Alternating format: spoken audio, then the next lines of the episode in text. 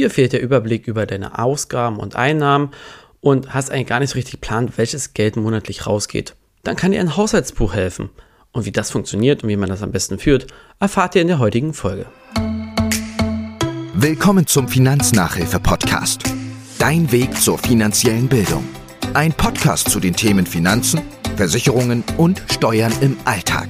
Für alle, die nur Singen und Klatschen in der Schule hatten.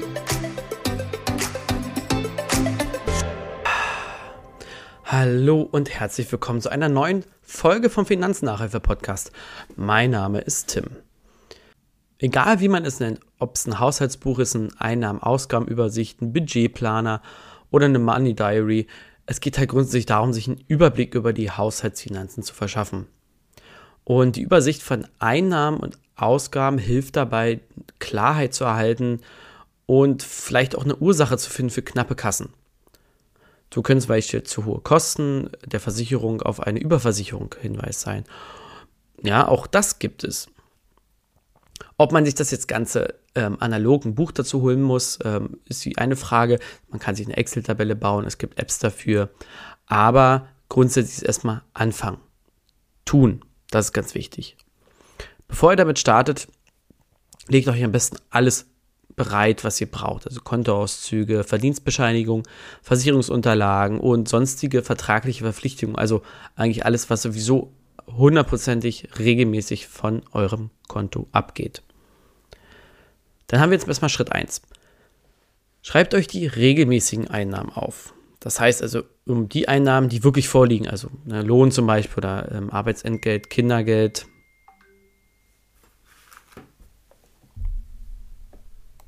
Hier geht es um die Einnahmen, die wirklich halt vorliegen, ne? also zum Beispiel Arbeitsentgelt, also ein Gehalt, Kindergeld, vielleicht Arbeitslosengeld oder auch, ähm, ja, äh, vielleicht äh, aus einem ETF-Sparplan, Dividenden aus einem Aktiensparplan oder eine Leistung aus einer Versicherung, die ihr vielleicht kriegt.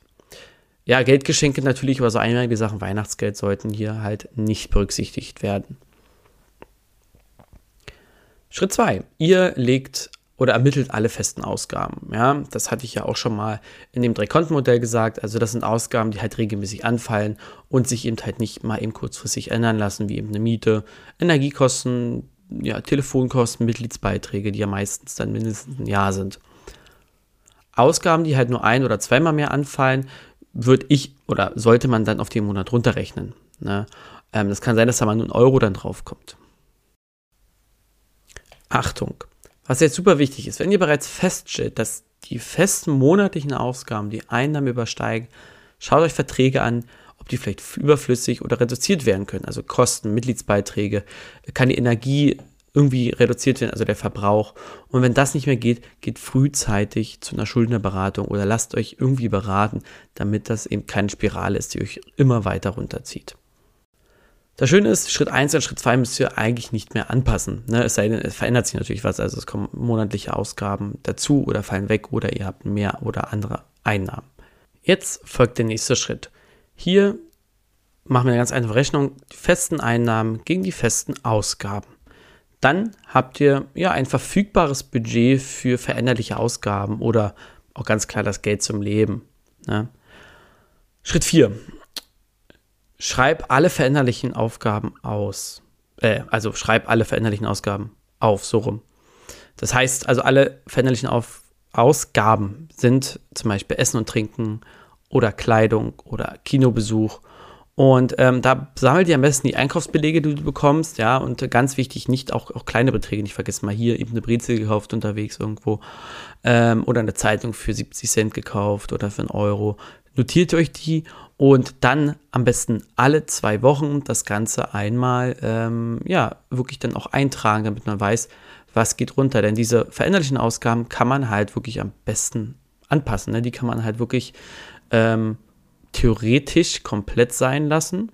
Ja, bei Essen natürlich nicht, aber ähm, eben so eine Brezel unterwegs muss die sein, ja oder nein. Ne? Das muss ja jedem dann selbst ähm, die Wahl gelassen werden. Jetzt kommt eigentlich der mit wichtigster Punkt auch, Schritt 5, zieh eine Bilanz. Am besten einmal im Monat. Ganz einfaches Beispiel, du hattest ein Budget von 1000 Euro, hast eben ein 850 Euro ausgegeben von deinem Budget, hast du eben noch 150 Euro übrig. So, jetzt ist das Ergebnis positiv, dann hast du dein Ziel erreicht. Du hast jetzt natürlich die Möglichkeit, diese Summe für Anschaffung, Vorsorge oder Notgroschen zurückzulegen. Im besten Fall ist deine Vorsorge schon bei den festen Ausgaben drin, über eine ETF-Rentenversicherung oder einen ETF-Sparplan. Ist jetzt das Ergebnis aber negativ, ist es daran zu überlegen, an welchen Stellen bzw. welcher Kategorie man sparen kann.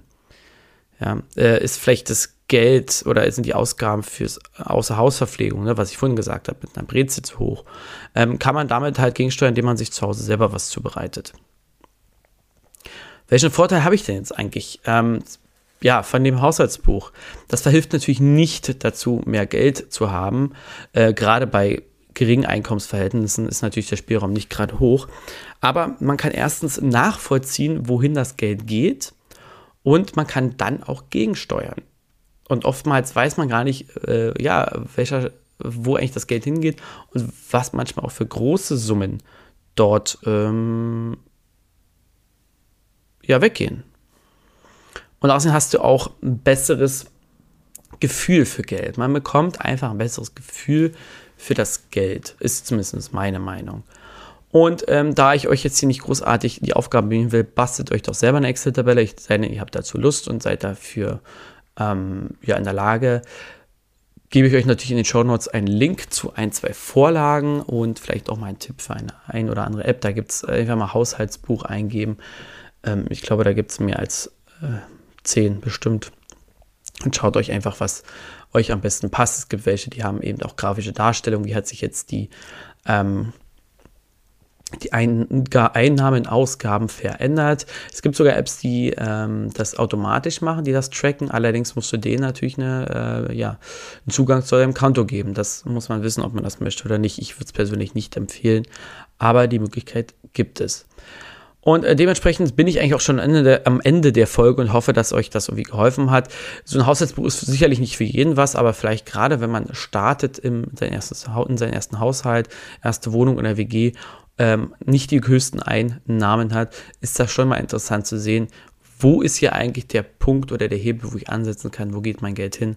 Ähm, ja, um dann am besten Fall auch wirklich am Ende des Monats äh, immer noch Geld übrig zu haben, beziehungsweise wenn nicht, dann schnellstmöglich dagegen steuern zu können. Also, in den Show Notes ist wieder wie alles mal mein Instagram-Profil verlinkt. Ich würde mich freuen, wenn ihr mich da besucht. Ähm, und natürlich würde ich mich auch riesig freuen über eine Rezension Rezension, ja, auf ähm, iTunes. Schreibt mir gerne einen netten Kommentar dazu und dann wünsche ich euch alles Gute. Ciao, ciao. Das war der Finanznachhilfe-Podcast. Ich hoffe, du hast wieder was gelernt und bist für den Alltag gewappnet. Bleib gesund und bis zur nächsten Folge.